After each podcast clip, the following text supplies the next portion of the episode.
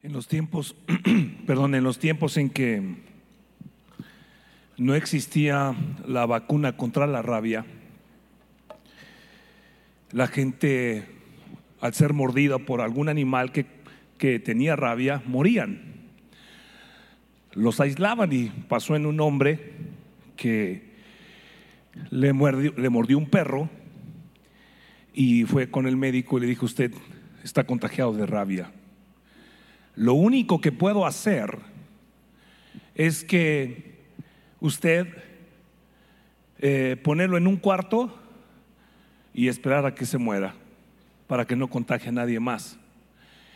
Entonces este señor empezó a renegar, era un renegón amargado, empezó a, a echar maldiciones y lo aislaron y le dijo el doctor, le voy a sugerir algo, ¿por qué no se pone a cuentas? ¿Por qué no hace su testamento? ¿Por qué, por qué no pone en orden su vida? Y el otro se puso furioso y mandó a volar al, de- al doctor y se enojó y la vida y cómo es posible que me haya pasado a mí. Y entonces en aquellos tiempos los ponían en cuartos en donde los cerraban y solo había una ventanita que le podían meter el agua como una cárcel.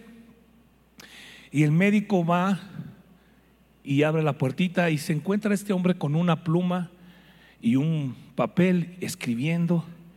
Y le dice el doctor, qué bueno, me da mucho gusto saber que usted está poniendo su vida en orden. Y le dice, no, lo que estoy haciendo es estoy apuntando los nombres de las personas que voy a ir a morder antes de que me muera. Significa que era un amargado y que estaba pensando, no soporto y no voy a hacer nada de lo que tú me digas. El mensaje de esta mañana es un mensaje que es para todos nosotros, la Biblia lo dice claramente, es un mensaje que está en la Biblia. Y muchas veces eh, cuando escuchamos este tipo de mensajes es como que, ah, sí, pero no estoy de acuerdo. Ah, sí, pero hay algunas cosas que no, y la verdad de las cosas es que cuando nosotros recibimos la palabra de esa manera incorrecta, Dios no va a hacer, no vas a permitir que Dios haga su trabajo. Así es que yo te pido que dispongas hoy tu corazón en esta mañana y que dejes que Dios hable a tu vida. Este mensaje es un mensaje que aprendimos mi esposa y yo, que hemos practicado y que cometimos muchos errores y que nos hubiera encantado poderlo aprendido antes, mucho antes. Tenemos dos hijos, uno hoy actualmente 32 años, el otro 29, una nietecita, el mayor tiene 10 años de casado, el menor tiene unos cuantos meses de casado. Y cometimos muchos errores como padres y cometimos muchos errores entre esposos. Ayer los que vinieron al, al curso de matrimonio, al, al- al mensaje, a la conferencia, abrimos nuestro corazón y hoy en este día es un mensaje que se llama Cuatro principios para escuchar a tus hijos. Principios cuatro para escuchar a tus hijos. Y cuando yo hago un estudio de todo esto, voy siempre a, a las encuestas y voy a lo que opinan los expertos. Me gusta saber lo que dice la Biblia, pero también me gusta saber lo que dicen los expertos en cuanto a comunicación y también me gusta saber qué dicen las encuestas. Si me ayudan con el PowerPoint, por favor, vamos a leer qué dicen las encuestas en relación a que podamos, que podamos ser oídos. Las encuestas arrojan que el 91%, escuche bien, el 91% de las personas dijeron que ser escuchados es una necesidad muy fuerte, es una necesidad. ¿Escuchó bien, mamá? ¿Escuchó bien, señor? Su esposa tiene necesidad de ser escuchada. ¿Escuchó bien, papá? Su hijo tiene necesidad de ser escuchado. Y cualquier persona tiene, dice, la necesidad. Los descubrimientos del sondeo afirman que todos los jóvenes, escuchen bien papás ahora, sean hombres o mujeres, quieren que sus puntos de vista se escuchen, se consideren y que los tomen en serio. Si tú eres un líder aquí en la iglesia, tienes que aprender a que la gente necesita eh, que tú puedas escucharlos. Este mensaje no es solamente para papá, es un mensaje para que tú puedas aprender a escuchar a tu esposa, a tus hijos, a tus trabajadores, a tus empleados, a la gente que está cerca. Eso es lo que dicen las encuestas. Ahora, vamos a ver qué dice la Biblia. La Biblia siguiente, Santiago capítulo 1, verso 19. Santiago, Santiago es el, el hermano de Jesús, el medio hermano de Jesús. De hecho, no se llamaba Santiago, se, llamaba Jacobo y luego era, luego cuando hicieron la, la, la, eh, este, traducción, lo, tradujeron a, Tiago, era Tiago, y luego pues cuando lo hicieron santo, Santiago, y ahí quedó el nombre. Entonces Santiago, el medio hermano de Jesús, nos da consejos. Él, él yo creo que me encanta porque cuando lo leo, él vivió cercano a Jesús en su infancia.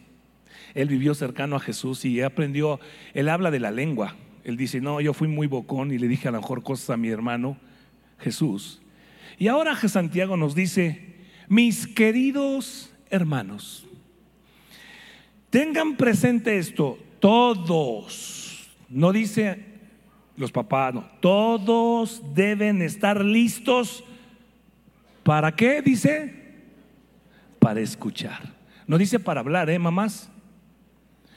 Dice, listos para escuchar y ser lentos para hablar y para enojarse, papás.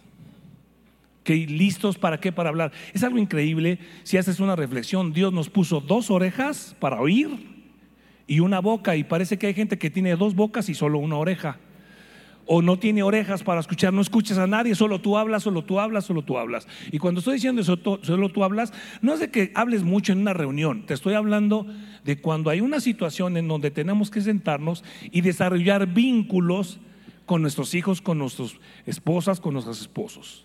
Entonces dice aquí la Biblia claramente que estemos listos para escuchar, lentos para hablar. Y es una de las cosas que tenemos que aprender a estar lentos para hablar. Así es que vamos a ver si nos dice que somos lentos para hablar y lentos debemos ser lentos para enojarnos. Normalmente hacemos lo contrario, hablamos, te hay una situación y lo primero que le dices a tu hijo es, necesito hablar contigo. Lejos de, oye, me gustaría escuchar por qué estás actuando de esa manera. ¿Se da cuenta la diferencia? Oye, veo una mala actitud en ti, me gustaría escuchar qué está pasando. Lejos de decir me gustaría escuchar, si vemos este versículo, aprendemos que me gustaría escuchar por qué está viendo, está pasando esto en tu vida. No, necesito hablar contigo. Y apenas te está hablando y vamos a ver entonces que yo cometí muchos errores, voy a ser vulnerable con ustedes y vamos a ver hoy que hay cuatro principios, hay más principios, pero estos cuatro son esenciales. Número uno, cuatro principios que te van a ayudar a escuchar a tus hijos. Número uno, elimina la distracción. Si tú quieres ser un buen escuchador, elimina la distracción. Hoy día hay mucha distracción. Apaga la televisión. No puede ser posible que tú quieras escuchar a alguien viendo la tele. Ajá, ajá, ¿te ha pasado cuando le hablas a tu papá, a tu mamá, los que son jóvenes aquí? Oye, papá, fíjate que mañana tengo un trabajo en la escuela y el papá está viendo ahí. Ajá, sí, sí, ok, sí, dile a tu mamá que te ayude, sí, sí, cómpralo, sí. Y no dejas de ver tu tele. No dejas de ver tu teléfono. Yo he hablado con chicos y me dicen, yo sé, mi papá cuando él está en su teléfono no me está oyendo. Y mi esposa descubrió lo mismo en mí. Y me dijo, siempre que estoy así, le digo, ah, ok. Me dice, oye, mañana el avión, tata. Y yo le hago, sí, sí. Y dice, no, no me estás oyendo y se va. Le digo, hey, no, no, no, sí, sí. No, no me estás oyendo. No, sí la estoy oyendo. Y luego además nos justificamos y decimos, es que no te oigo con, con la vista. Te oigo con los oídos. No necesito verte para oír. No, espérame, es que hay un principio. Hay un principio. Para escuchar a alguien, te voy a decir cuál es el principio para escuchar míralo a los ojos. Fíjate, cuando alguien viene y dice, oye, quiero hablar contigo, es mirarlo a los ojos, inclinar ligeramente, es, un, un idioma corporal, inclinar ligeramente tu cuerpo y verlo y escuchar y asentar. Es horrible cuando, oye, quiero hablar contigo. Ah, ah, ¿te, ha pasado con los jóvenes, con los adolescentes? Quiero hablar contigo y te hacen, ajá, sí. Oye, te estoy hablando, te estoy oyendo. Aparta, apaga, apaga tu televisión, apaga. Es más, ve a un lugar en donde no haya interrupción. ¿Sabes qué? Yo aprendí, vienen mis, venían mis hijos, lo aprendí este principio y lo he ejercitado por años y ha funcionado. Que es, vienen mis hijos, oye papi, quiero, venían mis hijos, pa, apagaba. yo tenía la costumbre, tengo la costumbre de estar con mi computadora contestando correos o viendo y viendo, la, me gusta ver las noticias, estoy viendo las noticias y, luego me habla alguien en teléfono, checo, tata, y viene, al, oye, necesito hablar, pa, pa, pa, la apago, se acabó y dime, te escucho. Aprende este principio. Y más si es tu esposa, y más si es, son tus hijos. ¿Ok? Entonces tú dices, ay, qué principio tan sencillo hazlo. Porque es bien fácil, ah, no, pues eso, no lo quiere, eso ya lo sabe todo el mundo. Bueno, vamos al siguiente. Segundo, aparta cierta cantidad de tiempo. Fíjate bien esta declaración. Cuando se trata de pasar tiempo con tus hijos, no existe calidad de tiempo sin cantidad. Es una mentira cuando los psicólogos te dicen, dales tiempo de calidad. Y más cuando vas a escuchar, te voy, te voy, a explicar por qué. Porque cuando usted hace eso, cuando tú haces eso de pasar tiempo de cantidad y tiempo de calidad, ellos se sienten escuchados y valorados. Normalmente nos ha enseñado los psicólogos, nos ha enseñado el mundo secular, dale tiempo, pero de calidad. 10 de calidad. Son 10 hay en Dallas un programa de radio que tiene un anuncio que cada día dele usted 15 minutos de, de tiempo de calidad a sus hijos. Y yo digo, qué ingratos, ¿quieren criar a un hijo con 15 minutos diarios de calidad? Y luego están las drogas y no, sí, sí le daba tiempo de calidad. Están en cuestiones de homosexualismo y se desvían. Y no, no, sí les di tiempo de calidad.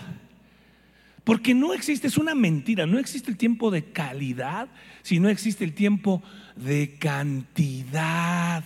Tiempo de cantidad, una hora, dos horas, un día, tres días, un fin de semana, una semana completa. Estoy tiempos de cantidad con mis hijos. Y escucha bien, dentro de los tiempos de cantidad vas a encontrar las que lo que llamamos mi esposa y yo las pepitas de oro, que son los tiempos de calidad. Ahí cuando él ya lleva, ya se sintió con confianza, cuando ella se sintió con confianza y dice, yo, yo estoy tan cercana a mi mamá, tan cercano a mi papá, pasamos tiempos tan increíbles y entonces ellos, ahí es cuando abren su corazón y ustedes pueden escuchar. Usted quiere pasar tiempos de calidad y quiere que su hijo abra su corazón con usted. Usted solo quiere pasar 15 minutos, 10 minutos de calidad y quiere que su esposa abra su corazón con usted. No es posible. Te voy a decir lo que pasa. Tú sales con tu hijo y te sientes el buena onda, ¿no? No, soy muy buena onda, soy un papá súper buena onda, súper cool. Y lo voy a llevar a mi hijo y voy a pasar un tiempo de calidad de dos horotas con él.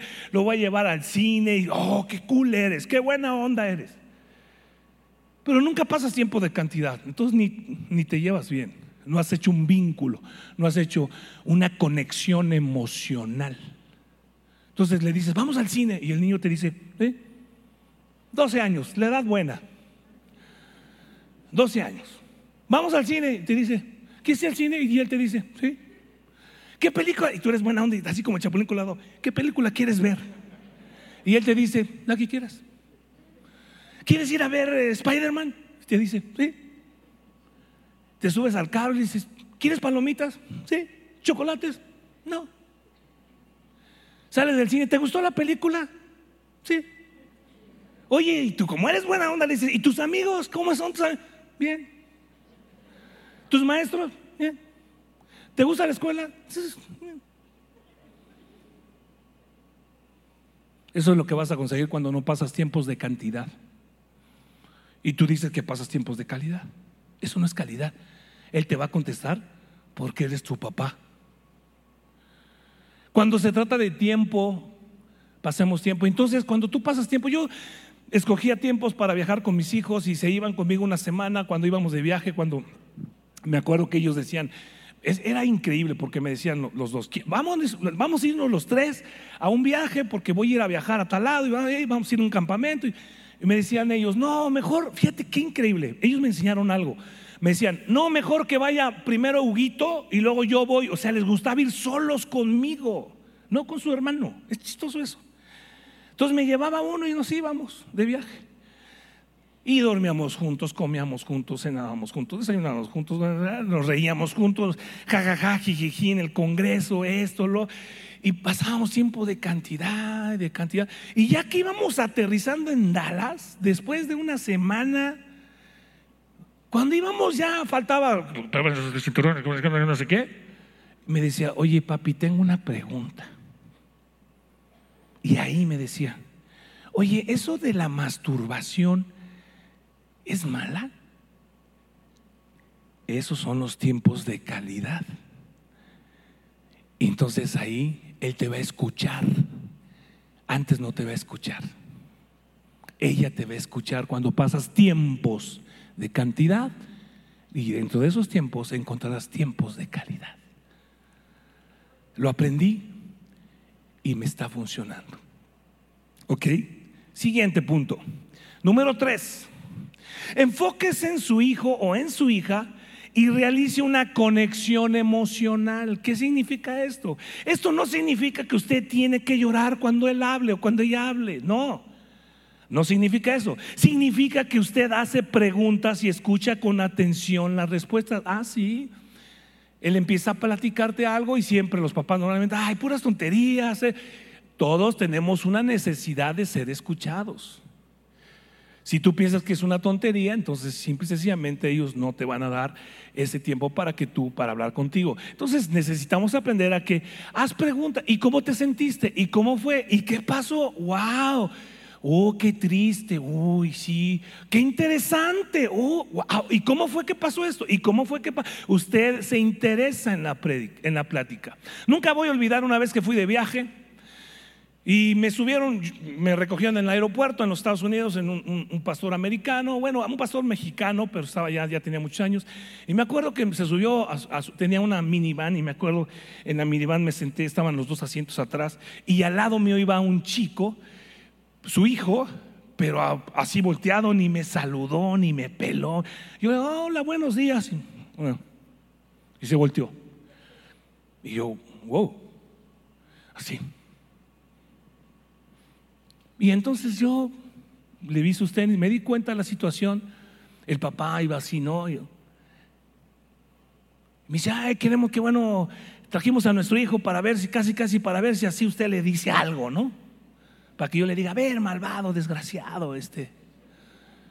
Yo dije, ¿por qué no se lo dices tú? Entonces voy. Y veo sus tenis le digo, oye, están padres sus tenis. Eres corredor. Y voltea y me dice, sí. ¿Tiene un buena, buen soporte? Sí. Claro, no lo conozco. ¿Sabes que esos tenis, seguro eres, corres, corres track, corres en, el, en el... Sí. ¿Que eres velocista? Sí, soy velocista. Se empieza a voltear un poco. Le dije, ¿pero qué eres? ¿Adelante o atrás? No, me gusta ir atrás me pongo muy nervioso al principio, mejor, si yo, soy bueno para cerrar y estás yendo a competencias y empieza a voltearse. Y me dice, sí. Le digo, oye, qué padre. ¿Y a qué competencias vas? No, he ido al estatal, he ido aquí y allá. ¿Y te gustan los carros? Sí. No, me acaban de comprar un carro. Y el papá, nada, nada, yo, que cállese. Ya empezaba a, discutir, a decir que él, que era un problema del carro, ese había sido un problema. Yo volteé, espérate, dame chance.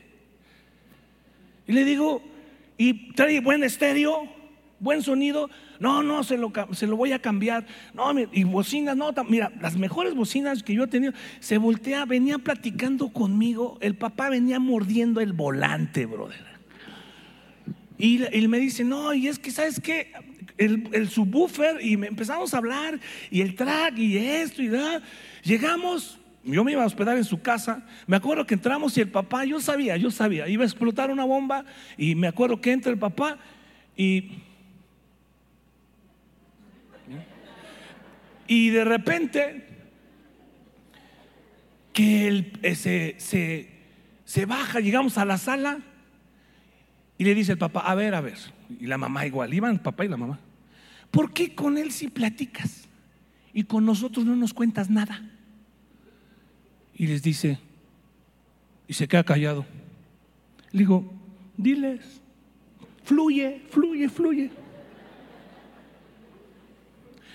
Porque ustedes nunca me preguntan por mi vida, solamente vienen y me regañan, de todo me regañan, solamente se la pasan dando instrucciones y haz y no haz y vas a ver y no sé qué y vas tarde y todo el tiempo y soy un problema para ustedes y se la pasan hable y hable y hable, pero nunca me preguntan por mi vida, nunca me preguntan cómo me siento, nunca me preguntan, él me estuvo preguntando por mis cosas, él me estuvo preguntando por mi vida, ustedes nunca me preguntan, yo me sentí buenas noches, nos vemos.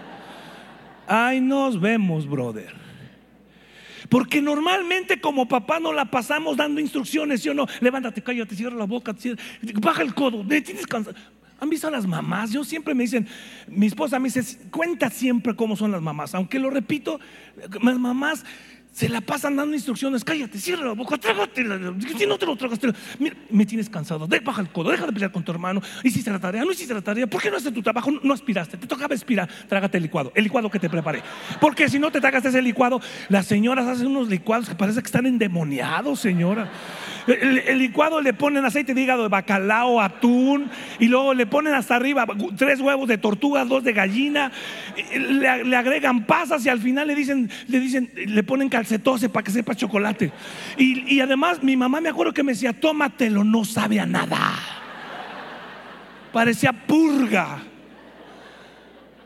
Y si no te tomas el, si no tomas el licuado, te va a estar esperando. Porque a mí nadie me desprecia un licuado. ¿Cuántos niños desearían tomarse un licuado como él?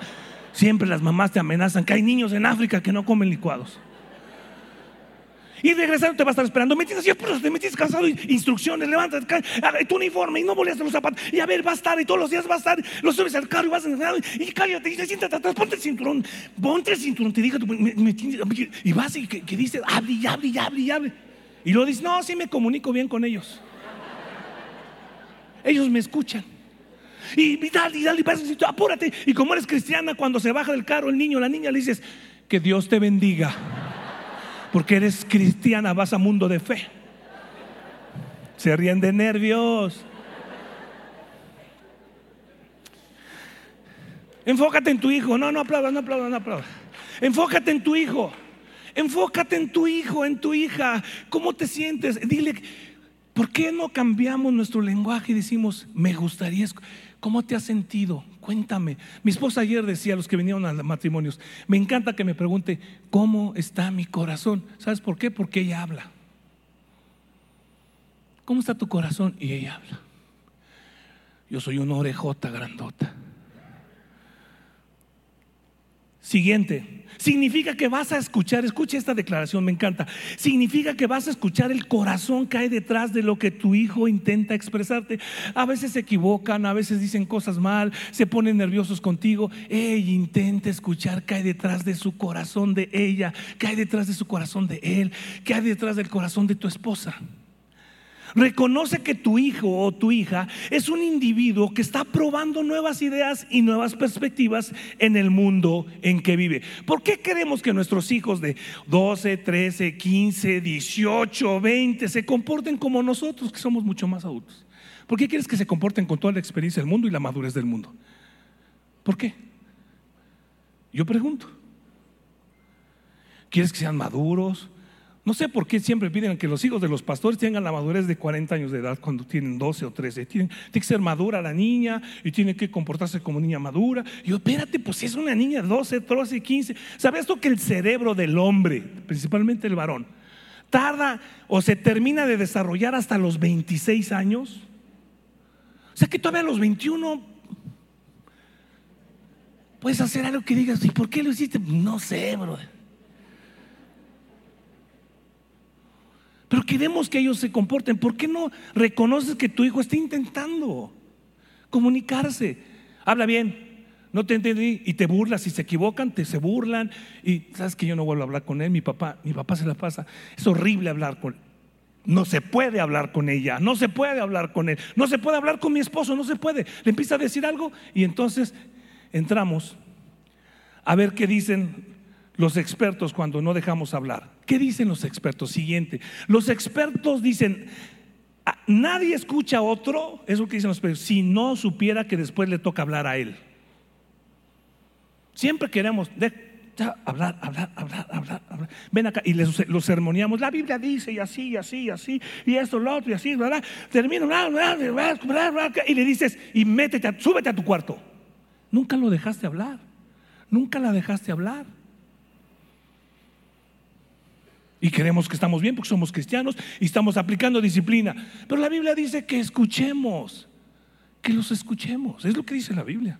Por eso te dije, y si no, pues si te molesta lo que te estoy diciendo, pues a lo mejor empiezas a hacer tu lista de las personas que vas a morder antes de que...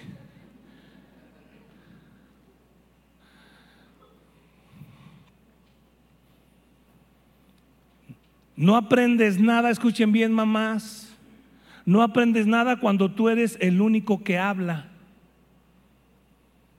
Si tú nada más hablas, no vas a aprender nada de lo que pasa en la secundaria. No, no te va a contar de lo que está pasando en la secundaria, que hay drogas, que están pidiendo que tengas sexo, que están pidiendo que fume marihuana. No te, no, cuando tú solamente hablas y te sientas y las sermoneas, te sientas a comer y las sermoneas y le dices, esto así y así, y tus amigas, y eso, lo otro, y así, la amiga acá, y la amiga acá, y ya te dije, y eso, lo otro, y es la última vez que te dije. Y se acabó la conversación. Nunca vas a aprender de lo nunca vas a saber lo que está pasando realmente en su vida con sus amiguitas y lo que pasa en la escuela. Lo dicen los expertos. No aprendes nada cuando tú eres el único que hablas. Sé, cuando se escucha se muestra respeto. Nosotros debemos demostrarles respeto a nuestras hijas y a nuestros hijos, a nuestras esposas y a nuestros esposos. Cuando se escucha se muestra respeto. Quiero escucharte. Quiero escuchar qué está pasando. Y la número D, si quieres relacionarte, tienes que enfocarte en lo que los demás tienen que hablar y ofrecer. Si es que tú te quieres relacionar. Hay algunas consecuencias. Consecuencias. ¿Qué consecuencias de no escuchar? La última es la que me llama mucho la atención. Mira, la primera dice, eh, pueden ser desastrosas, pero el fin de la amistad. Esa es una consecuencia. Otra, la ruptura del matrimonio. Otra. Pero esta última es interesantísima que dicen los, los expertos. La reducción de la influencia paterna. ¿Sabes qué? Le he hablado a mi hija y no me oye. Le he dicho no sé cuántas veces que no se junte con esa gente. No, le he dicho cuántas veces que no haga eso y no me escucha. Escucha más a sus amiguitas. Sus amiguitas son más influyentes. Claro, exactamente, son más influyentes porque ellas pasan más tiempo de cantidad. Ellas lo escuchan y usted no. Entonces, simple y sencillamente, pierdes la influencia paternal. Yo le he dicho como papá, se lo he dicho, se lo he repetido, y no, mi hijo no me escucha, porque usted perdió la influencia paternal. A mí me ha bendecido mucho. Al principio no lo aprendí, ahorita voy a ir a un punto en donde te voy a mostrar, cometí muchos errores, pero hoy día me doy cuenta que ha tenido un fruto el poder aprender a escuchar a mis hijos, el poder aprender a escuchar a mi esposa, a las personas que están cerca de mí. Mis dos hijos me han hablado en diferentes ocasiones, papi, quiero escuchar tu opinión, me interesa saber, escucharte y quiero que me digas porque yo sé que seguramente tú has vivido esto. Me gustaría escucharte qué opinas de esto y me empiezan a contar. Ellos están interesados, sienten que hay una influencia de papá. El otro también me habló, me dijo, varias veces me han hablado, papi, necesito que necesito escucharte a ti y que me digas qué puedo hacer en este caso. Ellos están interesados en escuchar en mí, pero porque por muchos años yo he estado interesado en escucharles a ellos. No era así al principio. Lo aprendí. Y eso me lleva al último punto. Practica el escuchar sin juzgar. Generalmente como papás lo primero que hacemos cuando alguien, un hijo o una hija o una persona nos está hablando, juzgamos inmediatamente. Te empiezan a decir, oye, papi, pues es que me cuidan en la escuela porque es que tengo un problema en la escuela porque dicen que, las drogas, y te, te lo di, ya estás, te lo dije, tú eres, te lo advertí, cuántas veces te lo repetí y ahora me vienes a salir con que, y dices, ya juzgaste, ya. A mí me pasó en una ocasión, en varias ocasiones, en donde mi esposa me tuvo que ayudar. Me acuerdo del más chico, tenía 15 años, empezaba a manejar Esteban, entonces le dije, bueno, él tenía dinero, juntó dinero, juntamos entre los dos dinero, compró un carrito para él, 15 años, sacó su permiso para manejar en los Estados Unidos y le dije, ok, va a haber algunas disciplinas y reglas que tenemos que tener. Las reglas no se quitan, las reglas no, pero si no sabes escuchar vas a tener problemas. Amor y disciplina es la receta divina. Te la voy a repetir. Amor y disciplina es la receta divina. No solo disciplina, porque crea rebeldad, va a formar rebeldía. Y no solo amor, porque va a formar un desastre. Entonces mi hijo compramos el carro y le dije, ok, regla número uno, el carro no se presta, a nadie se lo puedes prestar. El carro está a mi nombre y no se lo puedes prestar a nadie. A tus amigos le dices, no, el carro es de mi papá. Regla número dos, si te ponen una infracción, en México, en Estados Unidos le llaman ticket. Número uno, tú vas a pagar el ticket. Número dos, primer, primera infracción, está igual. Segunda infracción, está tú. Tercera infracción que hagas, se va el carro, ponchado. Sí, papá, se fue. Primera semana primera. Estoy ahí checando, de repente, papi, me dice, papi, quiero hablar contigo. Y cuando tú dices de papi, quiero hablar contigo, cierro mi computadora porque llevo una regla, pa, quiero escucharle, apago pa y dime, ¿qué pasó, hijito? Pero esta regla la rompí, la que estamos leyendo ahorita. Entonces me dice, lo que pasa es que yo, yo, yo iba manejando y nomás me pasé como tres o cuatro millas. Y me agarró una patrulla. Y le dije, te dieron un ticket. Y pues son 300 dólares. Y en ese momento no me tomé el tiempo de los pensamientos, de las ideas de mi hijo, intervine con mi toda sabiduría. Te lo dije, ¿en qué quedamos? Primera semana, ya empezó el problema. Y Mi esposa estaba ahí atrás y me hacía así. Pasó. Empecé a decirle eso. Mi, hijo se va a ir, vete a tu cuarto, ¿verdad? Segunda semana. Segunda. Papi, hijo. es que ahora iba en la zona escolar. Ahí tienes que ir a 20 millas. Me pasé una milla nada más. Me distraje otro, y ahora tienes que ir al juzgado porque soy menor de edad. Y otra vez no, ¿cómo, ¿cómo crees? ¿Cómo es posible? Y dos semanas y apenas. Y no, Interrumpí, no lo dejé hablar. Porque, ¿verdad? Tercera semana. Papi, es que un poste se me dejó venir, un poste se me estrelló. Me arrancó el espejo lateral, me rompió el vidrio, un poste se le dejó, el poste, ellos nunca tienen la culpa. Un poste, 15 años. Entonces tú quieres que uno de 15 años maneje como uno de 50. No va a ser así. Entonces ahí exploté. Y empiezo a interrumpir nuevamente. Nada más me dijo eso, ¿y cómo es posible? Y ahora ya cuánto, esto, lo otro, así. Y empiezo a decirle, desde el principio quedamos a interrumpir y a decir, y no lo dejé hablar. No escuché. ¿Qué dice la Biblia? Que estemos listos para qué. Y me acuerdo que estoy diciéndole yo esto, lo otro, así, así, así. Estábamos en mi oficina y mi esposa, mi hijo estaba viéndome así, mi esposa atrás escucha el, el relajo. Y mi esposa atrás, cuando me veía que yo le daba y le daba y le daba, lo sermoneaba. Y la Biblia dice, y sacas el, salmo, quién sabe qué, y de no sé qué, y Job, no, casi, casi. Y, estoy ahí, y, mi esposa me hacía por atrás y me decía, no, no, no, no, me decía, no, me hacía, párale. Y estoy yo ahí, nada, nada, y la veo, ah, ah. Y empieza así como Michael Jackson para atrás, así, brother. Se fue mi hijo a su cuarto, muy triste. Y entro yo al cuarto así, y yo dije, híjole.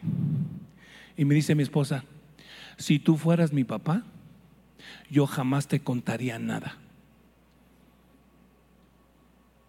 No lo dejaste hablar. No le preguntaste cómo se sentía. No le preguntaste, no, no lo escuchaste. Yo tenía dos opciones escogí la mejor. Ir a su cuarto y decirle, perdóname que no te dejé hablar. Me volteó a ver. Le dije, ¿cómo te sientes? Me siento muy mal, papi. Me siento frustrado, siento que te fallé. Es horrible, papi, debo 600 dólares de dinero no sabes qué vergüenza me da contigo porque tú me diste la... Me empieza a abrir su corazón. Me dice al último, ¿podrías orar por mí para que se me vaya esta maldición charra? Que así digo, digo siempre, ah, es una maldición charra. Y terminé hincado con él orando. Me dice, nunca se me olvidó. Dije, perdóname. Imagínate cómo se sentía de mal. Y me sabes que a veces nosotros como papás, por no saber escuchar, no estamos, no estoy justificando ningún pecado, ningún mal comportamiento, ninguna falta de disciplina. No estoy diciendo que no disciplines, pero ¿sabes una cosa? Ya la disciplina la tenía él, ya el mal sentido de, y yo no fue para, para, para que sucediera esto, yo no fui para escuchar. Ahí aprendí, necesito escuchar a mi hijo. Necesito escuchar a mí. Antes de, lo voy a leer, cuando usted se toma el tiempo para comprender los pensamientos e ideas de sus hijos, sus sentimientos, su conexión, antes de intervenir con su tú, con su toda sabiduría y experiencia que usted tiene que ofrecer, escúchelos y valórelos.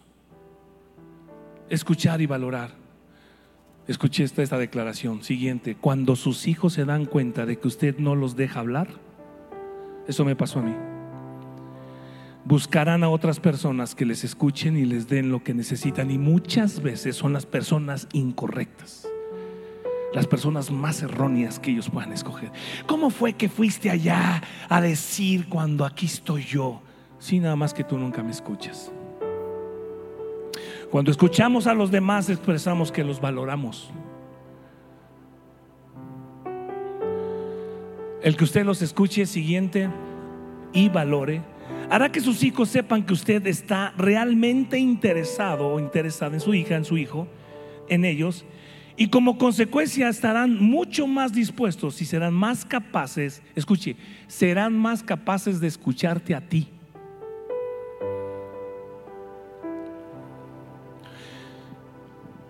Termino con este versículo que va a ser un cierre impresionante. Este versículo, leímos solamente un, versículo, pero este a mí me bendice tanto que dice, hermanos, también les rogamos, aquí los papás dicen, ya ves, hay que darle a los flojos, ¿no? También les rogamos que amonesten a los holgazanes. Ahí está, pues mi hijo es un flojo. ¿Sabes qué significa esa palabra amonestar en el original? Esa palabra amonestar en el original es la misma palabra que se usa en griego para cuando tú vas en un caballo y le pigas con las aspuelas, como que, órale, vamos, échale eh, al caballo, le, das, eh, arre, arre. Eso es, esa es la misma palabra, lo tradujeron como amonestar, pero es como, vamos, dale, vamos hijo. Y mira lo que dice, me encanta cómo aquí en a Tesalónica les dice, Ah, les rogamos que amonesten a los holgazanes, que los animen, dice, estimulen a los desanimados. ¿Cuántas veces tu hija o tu hija ha estado desanimada de ir a la escuela, de ir a la iglesia, de ir al grupo de jóvenes, de leer la Biblia, de ya no cantarle a Dios como puede como le cantaba antes? Ayuden a los débiles, dice, y sean pacientes. ¿Con quién seamos pacientes? Con todo. Eso está en la Biblia, ¿eh? Bueno, yo soy muy impaciente. Bueno, pues necesitas hacer paciente porque la Biblia dice que seamos pacientes con todo. Pero me encanta esta parte donde dice, estimulen a los, a los desanimados. ¿Cuántas veces tu hija habrá regresado desanimada de la escuela, desanimado de la escuela, de la iglesia, de cualquier parte, del deporte? Mis hijos a veces llegaban frustrados, eran nadadores, y yo los veía tan frustrados, no hicieron el tiempo que querían hacer, el coach los había regañado. ¿Cuántas cosas pasan en nuestros hijos? Y esta parte de animen a los, a los desanimados tiene que ver con la autoestima. Te voy a decir qué es la autoestima. Quiero que me des mucha atención. Voy a cerrar con esto. Si solamente agarras esta última parte, vas a poder bendecir muchísimo a tu esposa, a tus hijos, porque la autoestima, ¿qué es la autoestima? La gente dice, oye, pues la autoestima, ¿tienes autoestima o no tienes autoestima? Yo te podía preguntar a ti, ¿tienes autoestima o no tienes autoestima? Ahora bien, ¿cómo desarrollamos autoestima? ¿Cómo sé si Sammy tiene autoestima? ¿Cómo sé si Huguito tiene autoestima? ¿Cómo sé si Esteban, mi hijo Esteban, tiene autoestima? ¿O cómo, sabe, ¿O cómo sabes si tú tienes autoestima? Ahí te va. ¿Estás listo? ¿Estás lista? Agarra esta pepita de oro. La autoestima se desarrolla por los padres, por los padres ambos, con dos cosas que hacen esos padres. Número uno, con las palabras significativas que tú les des. Bien hecho, te felicito, estás hermosa, eres mi princesa. Me encanta cómo bailas y cómo adoras a Dios. Sabes que estoy orgulloso de ti, hijo, porque no importa hiciste tu mejor esfuerzo. Papi, es que no gané la medalla de pero hiciste tu mejor esfuerzo. Para mí eres un campeón porque tienes una buena. ¿Sabes qué me gustó tu actitud ahora que saludaste a esas personas? Hasta buscar cualquier detalle para que puedas decirle, ¿sabes qué? El otro día le dije a mis hijos, me encanta cómo saludan a la gente ustedes. Huguito le dice, tienes una sonrisa, hijito, tan increíble Digo, tú sonríes y me haces sonreír. Y le digo, nadie me ha hecho reír en la vida tanto como tú. Papi, me está diciendo que soy payaso. Te estoy diciendo que eres increíble conmigo. Me encanta tu sonrisa.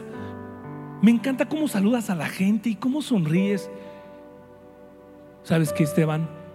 Eres tan trabajador. Nunca me imaginé que jalaras toda una empresa ya millonaria, tan fuerte, tan joven, hijito. Estoy orgulloso. Eso desarrolla autoestima, las palabras significativas. Número dos, la autoestima se desarrolla con algo muy parecido. Actos de amor que le des a tus hijos. Actos de amor. Su cumpleaños se los festejas. Les tienes algo especial.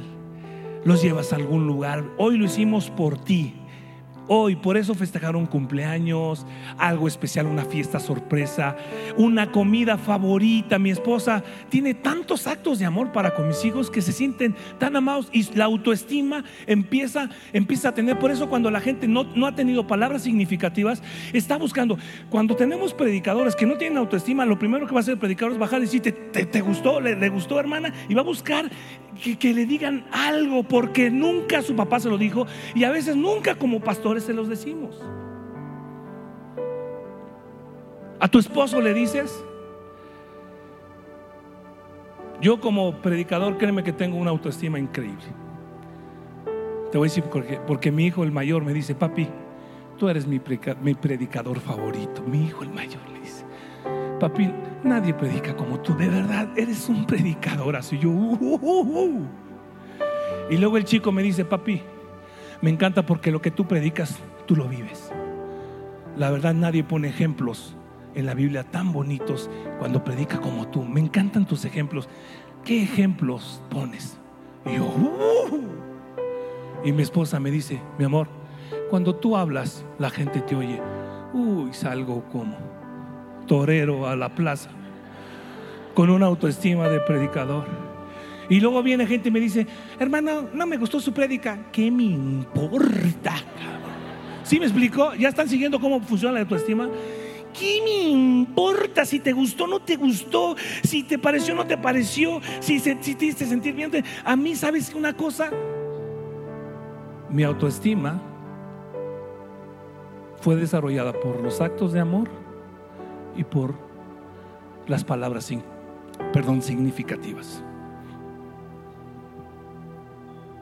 Y este capítulo de la Biblia, este versículo dice, animen a los desanimados. Y muchas veces estamos desanimados porque nuestra autoestima está muy baja. ¿Quieres dar autoestima? Palabras significativas, actos de amor. Escúchalos. Y empieza a buscar, desarrolla un ambiente en tu casa que empieces a buscar el lejos de estar buscando un error, el punto negro de la hoja blanca y dices, lo voy a cachar, lo voy a agarrar, lo voy a, te voy a agarrar en la que... y andas y buscas, hasta pones cámaras para agarrarlo en que no hizo la cama, que no la atiende bien.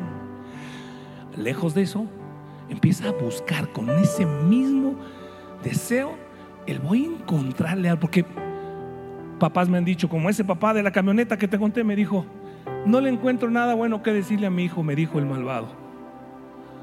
Dije, si corre track y va a la prepa o va a la secundaria, tienes mucho que decirle.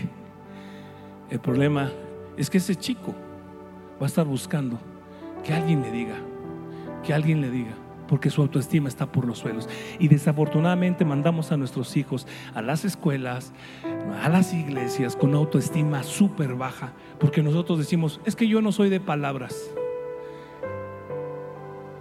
desarrolla autoestima. Si no te gustó el mensaje,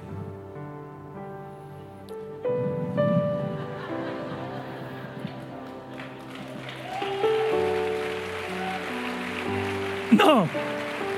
Lo que yo iba a decir es, si no te gustó el mensaje, empieza a notar las personas a las que les vas a morder antes.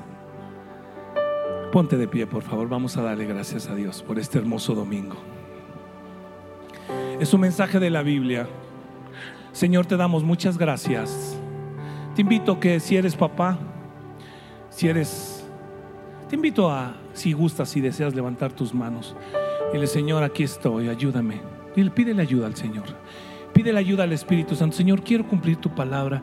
Estar listo, lista para escuchar, lento para hablar, lenta para hablar, para enojarme. Señor, ayúdame a cumplir tu palabra. Ayúdame a animar a los desanimados. Si mi esposa está desanimada, ayúdame a animarla. Si mis hijas están desanimadas, ayúdame a darles palabras significativas para que su autoestima les traiga ánimo y que sepan quiénes son. Señor, ayúdame y perdóname. Pídele perdón a Dios por no, porque yo muchas veces lo pedí, Señor, perdóname por no ser buen oidor, buen escuchador. Ayúdame a escuchar, a escuchar a mi esposa, a mi esposo, a escuchar a mis hijas. Ayúdame, ayúdame. Señor, quiero aprender a ser como tú y como tu palabra me indica. Que esté listo para oír el corazón de mis hijos.